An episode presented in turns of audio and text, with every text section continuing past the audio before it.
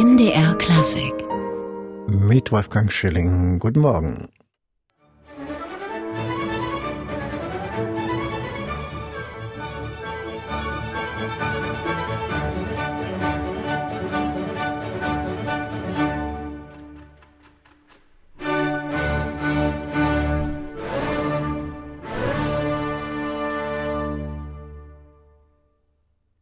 Die Ouvertüre zur komischen Oper Il Signor Bruschino von Gioacchino Rossini war das hier gespielt vom Orchester der Accademia di Santa Cecilia aus Rom unter ihrem Leiter Sir Antonio Papano.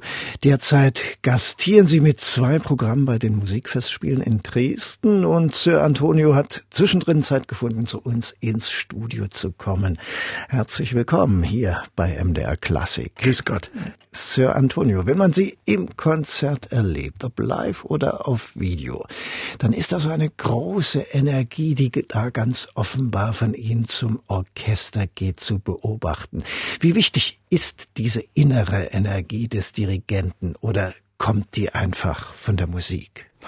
Ich würde sagen, das hängt ab, wie fokussiert die Energie ist. Wenn es nur pure Energie ist und hat kein Grund oder Ziel dann ist vielleicht ist die Energie plus Adrenaline vielleicht zu viel. Aber ja, ich bin so. Äh, meine Mutter ist sehr energisch. Äh, vielleicht äh, nehme ich nach ihr diese Energie.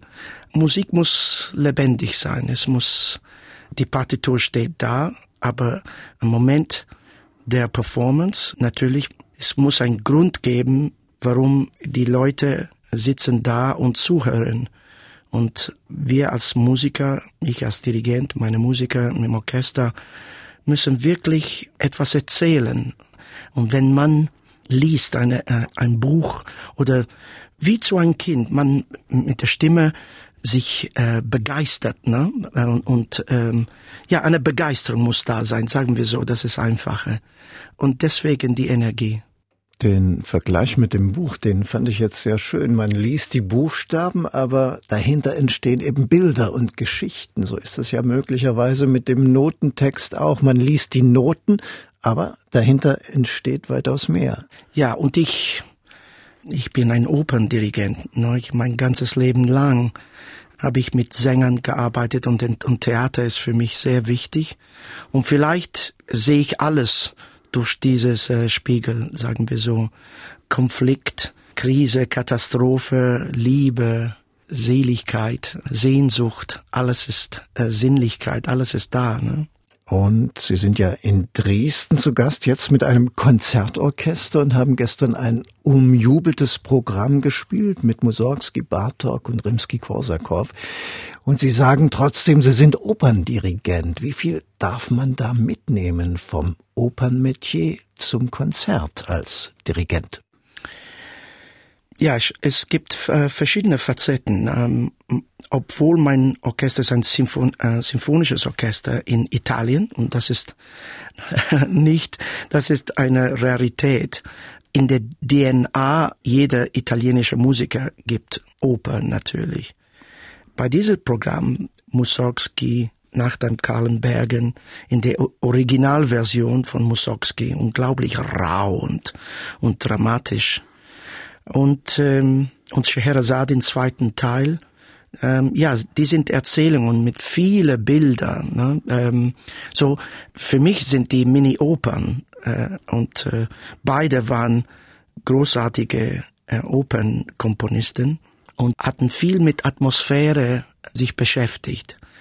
Inzwischen gibt diese unheimlich schönes Stück, äh, äh, erste Violinkonzert von Bella Bartok, geschrieben in 07 und in 08 und aber es ist nur zum ersten Mal gespielt worden im in 58. Stellen Sie vor. Und äh, es ein, eine Juwele, das sehr spät gefunden ist, geschrieben für ein für eine junge Geigin, äh, Steffi Geier. Und wer weiß, was da los war, ob ob er verliebt, wahrscheinlich. Aber das Stück ohne Wörter sagt hunderte Dinge, private Dinge, Geheimnisse. Und ja, es ist unglaublich poetisch und, und sehr interessant. Äh, man merkt, dass Bartok, wie seine Beziehung zu der Spätromantik ist. Im zweiten Satz hört man überall Richard Strauss, ein Komponist, der hat Bella Bartok wirklich einen Schock gegeben, wenn er zum ersten Mal Zarathustra gehört hat. Er hat sein ganzes Welt, es ist zusammengebrochen und, und äh, er hatte seine Vision von Musik total geändert. Und ähm, ja, faszinierend. Sir Antonio Papano, heute im MDR Klassikgespräch. Sir Antonio, Sie haben schon über Ihr Orchester gesprochen, das Orchester der Accademia Nazionale di Santa Cecilia. Was macht dieses Orchester aus? Was ist das besondere Profil dieses Klangkörpers? Ich denke heutzutage ein, ein symphonisches Orchester, eine klangliche Identität zu haben, zu kriegen und ja, zu entwickeln, ist sehr schwer. Es ist sehr wichtig heutzutage die technische Präzision und, und das ist gut so. Das, ja, es gibt alles ist aufgenommen als YouTube und Streaming und sowas und Media. Media ist, sehr, ist heute sehr wichtig. Aber was in der Klang macht ein Orchester anders von einem anderen Orchester? Ich war in das Konzert von die Staatskapelle von der Staatsoper Berlin mit Bernbäum, dritte und vierte Brahms Sinfonie. Und die klangliche Identität war unglaublich klar. Und das ist fantastisch. Okay, ein, ein deutsches Orchester mit einem Dirigent, der sein ganzes Leben lang hat sich mit, mit deutscher und österreichischer Musik beschäftigt. In der Semperoper für ein meist ein deutsches Publikum, Brahms. Und das war wunderbar mit meinem Orchester, wir haben viel äh, symphonische Musik. Wir haben unsere, von die Kompositoren her nicht diese Identität. Wir müssen das jedes Mal das neu schaffen. Aber wir haben Gesang, Theatralität, Farben. Das ist vielleicht, was wir haben. Und wir müssen das, und, und Energie, und wir müssen dann das alles zeigen. Bei Maler müssen wir ein anderes Orchester sein. Ähm, so ist das Leben für ein italienisches Orchester. Da hat keine symphonische Musik. Oder sehr wenig. Tja, und da machen Sie trotzdem kurze Hand mit Ihrem Konzertorchester der Accademia Oper. Einige wunderbare CDs haben Sie da vorgelegt, unter anderem Opernquerschnitte mit Anna Netrebko. Und da hören wir jetzt mal was draus, das berühmte Visidarte aus der Tosca.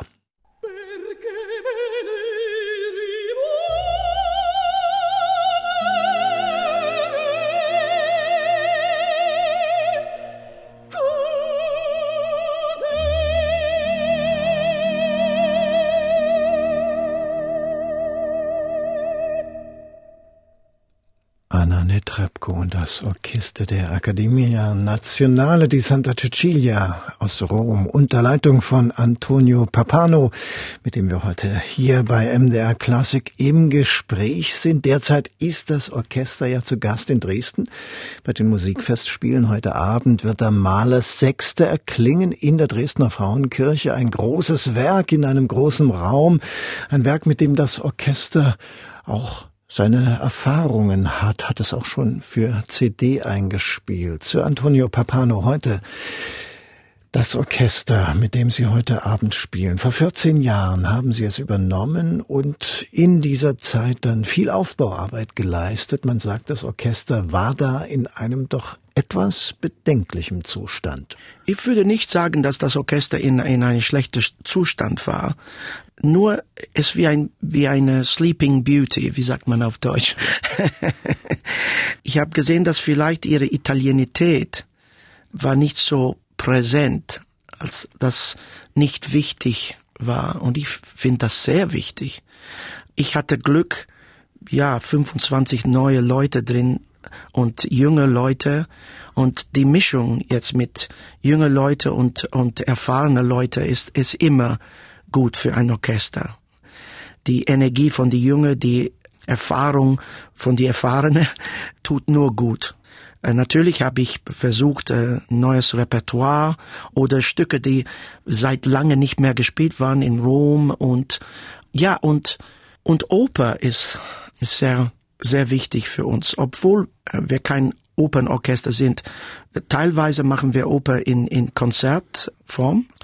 In der Vergangenheit hat meine Kollegen haben immer die große symphonische Oper, zum Beispiel Wagner und Strauss, immer gemacht. Und ich habe nein, Moment, meine Musiker, die müssen wissen, wovon die kommen. Und so wir haben Rossini mit denen gemacht, Verdi und solche Sachen. Und, und das war für mich wirklich sehr, sehr wichtig. Wir haben in die letzte Zeit viel aufgenommen mit Sängern und das hat äh, das Orchester hat gewonnen in in Plastizität, Flexibilität, zuhören, reagieren. Ich kenne das alles, weil ich in, mit Sängern jeden Tag arbeite. Aber für den war das ziemlich neu und und das hat, hat das Orchester wirklich ja überraschend entwickelt. Bleiben wir mal bei der Arbeit mit den Sängern, die Sie gerade erwähnt haben, der täglichen. Als Co-Repetitor haben Sie angefangen und das dann auch lange gemacht. Da lernt man das Handwerk ja wahrscheinlich anders und sehr viel besser, als wenn man schnell von der Hochschule aufs Konzertpodium katapultiert wird, wie das ja bei manchen Shootingstars so üblich ist heutzutage. Heutzutage viele Jungen, ja, die in die üben in der Hochschule, äh, dirigieren, vielleicht gehen als Co-Repetitor, wenn die Klavier spielen, für ein paar Jahren. Ich war tätig als äh, Co-Repetitor 15 Jahre lang. Ich habe in Bayreuth gearbeitet, ich war in Frankfurt tätig unter Gielen, in Bayreuth mit, mit ähm, Meister Barenboim und habe ich in Chicago gearbeitet, in der Liceo, äh, in Barcelona, in New York City Opera. Natürlich, wenn ich ein ein Stück kenne, kenne ich das ziemlich gut. Nicht nur die Musik, aber die Wörter auch. Und das ist, wenn man dirigiert ein Sänger, wenn der Sänger fühlt, dass, dass der Dirigent dirigiert nur die Musik und als ob die Instrumenten sind, äh, die, die sind sofort unbequem. Und ähm, für mich Theater ist eine komplette Kunst und muss jede Facetten muss wirklich gearbeitet sein und ja gelebt irgendwie. Das ist natürlich ein eine leidenschaftliche Sache für mich und äh, ich finde, das braucht Zeit. Wenn man zum Beispiel mit Wagner zu tun hat und jetzt habe ich ähm, am Anfang dieser Saison habe ich vier Zyklen Ring gemacht in London, vier Zyklen. Ne?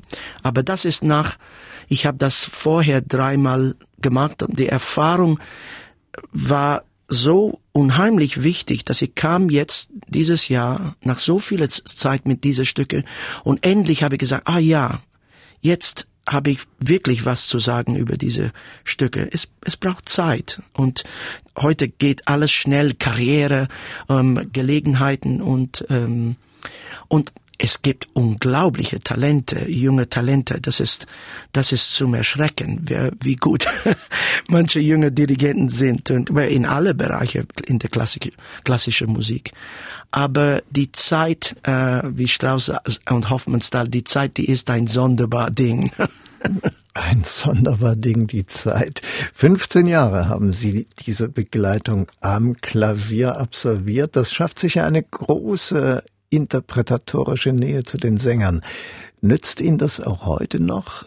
Setzen Sie sich da heute auch noch manchmal ans Klavier bei den Proben?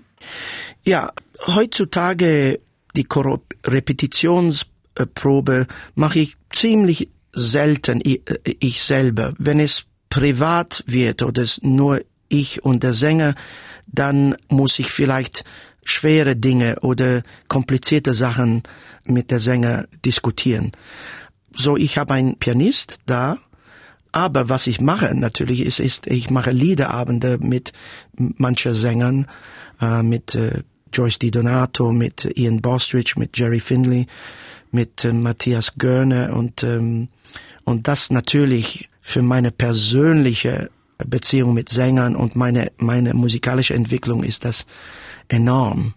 Ist das auch etwas, das einem nochmal einen anderen Blick auf die Musik gibt? Diese kleine, intime, kammermusikalische Form? Ja, absolut. Und, und natürlich, äh, einen ganzen Tag lang sage ich zu der, zu anderen, wie zu spielen, wie laut, wie schnell, wie, wie leise, etc. Und dann, wenn man selber den Ton produzieren muss, ja, das ist etwas anderes. Und das deswegen ist Klavierspielen, obwohl ich nicht viel Zeit dafür habe, ist es mir sehr, sehr wichtig und kann trotz die crazy Planung meines Lebens, äh, muss ich immer ein bisschen Klavier spielen. Äh die crazy Planung ihres Lebens. Da haben wir ja Glück gehabt, dass dieses MDR Klassikgespräch in dieser Planung noch einen Platz gefunden hat. Sir Antonio, Sie arbeiten oder wie arbeiten Sie mit den Musikern im Orchester zusammen? Das ist ja dann nicht die kleine, sondern ja die ganz große Form. Wie nehmen Sie vom Pult aus die Musiker wahr? Bleibt da auch Raum für individuelles Arbeiten? Ich denke, dass man, wenn man mit zum Beispiel in einer sehr komplizierte Passage ist besser Streiche allein, nur, nur Holzbläser jetzt oder diese paar Instrumenten mit der man, man muss die Musiker ein Verständnis geben für wie die, die Struktur des Stückes. Und das ist sehr wichtig. Und man kann sehr in Zeit gewinnen, wenn man nicht nur großes Orchester immer da arbeitet. Aber ich arbeite am meisten dramaturgisch. Und okay, technische Fragen müssen geantwortet sein, ob äh, natürlich.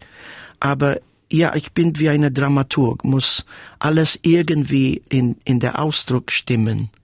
Ja, und um das zu erreichen, da hilft natürlich selbst Musik machen. Das haben Sie bei Ihrem Debüt in Dresden im letzten Jahr auch getan. Da haben Sie mit Jan Lisitzky zusammen im Duo gespielt, Robert Schumanns Bilder aus dem Osten. Hier ist daraus das erste zu hören. Lebhaft.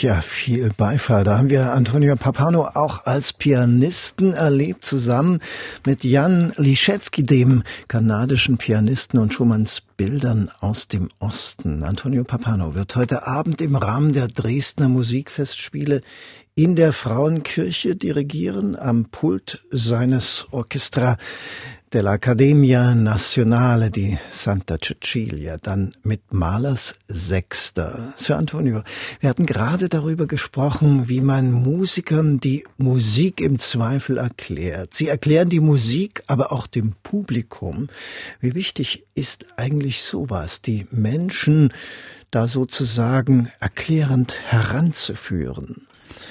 Ja, ich habe die Gelegenheit ähm, gehabt, in im England ähm, für BBC ziemlich viele Fernsehprogramme über Oper und Singen und äh, verschiedene spezifische Opern äh, zu mein, nicht nur meine Meinung, aber nur mit meinem Enthusiasmus ein Publikum, der vielleicht Furcht hat von die klassische Musik, die eine Tür zu öffnen und ein bisschen Information weiterzugeben.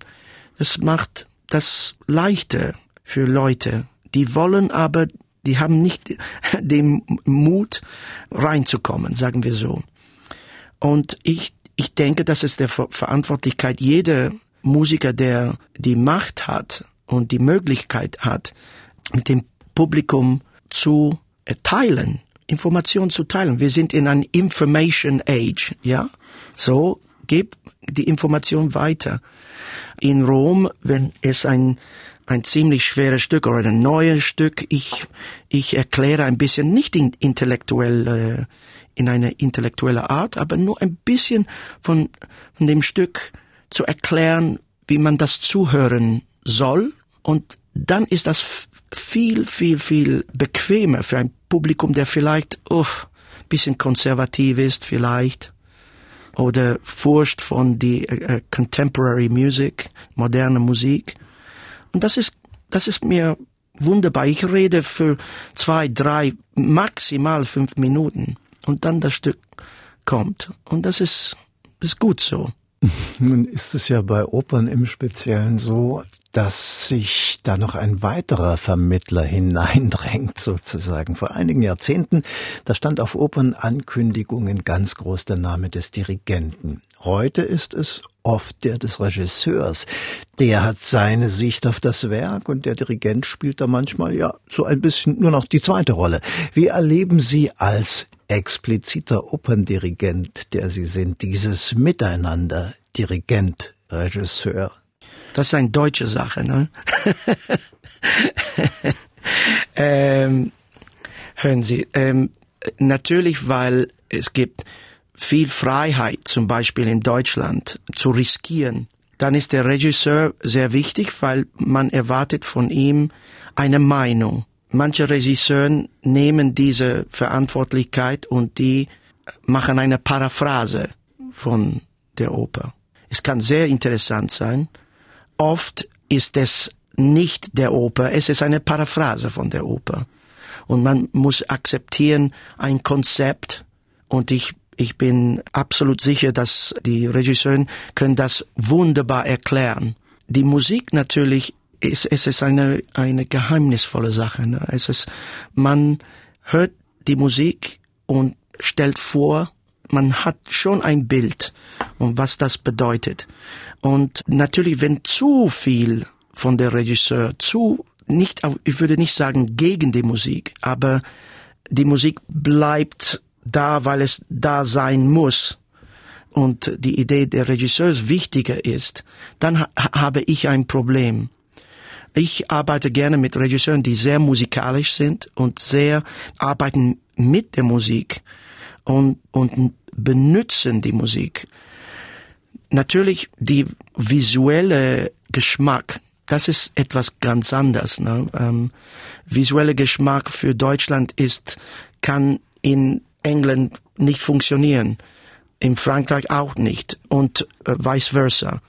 Und das ist so, dass jede Kultur hat seine eigene Vorstellung von was schön ist oder was nötig ist in, in eine Produktion, was, ähm, was ist theatralisch. Ich finde das faszinierend aber schwer natürlich mit so vielen Co-Produktionen jetzt zwischen Theatern und was funktioniert in, in London, was funktioniert in Mailand und das, manchmal ist das, geht das nicht zusammen. Wir hören's schon. Sie sind ein musikalischer Kosmopolit. Sie reisen rund um die Welt. Mit welchem Blick schauen Sie dann auf Dresden und seine Musikfestspiele, an denen Sie jetzt teilnehmen? die, die Programm dieses Jahr ist, ist wunderbar und ich bin sehr stolz, dass wir hier sein können. Natürlich in, als Überblick sehr wichtig für mich war mein Debüt mit, mit die Staatskapelle, sächsische Staatskapelle und äh, vor ja Monate. Und habe ich unglaublich ähm, viel kapiert von die Geschichte dieses Staates und, und wie Musik, wie wichtig Musik ist hier. Und die Tradition, aber nicht nur Tradition, äh, was die emotionelle Haltung, äh, äh, Inhalt der Musik und wie wichtig das für jede Musiker, das habe ich so stark gespürt. Tja, dann wünschen wir Ihnen ein großartiges zweites Konzert heute in Dresden mit Mahlers Sechster in der Frauenkirche. 20.30 Uhr ist Beginn. Sir Antonio Papano war heute bei uns im MDR Klassikgespräch. Ganz herzlichen Dank dafür. Dankeschön.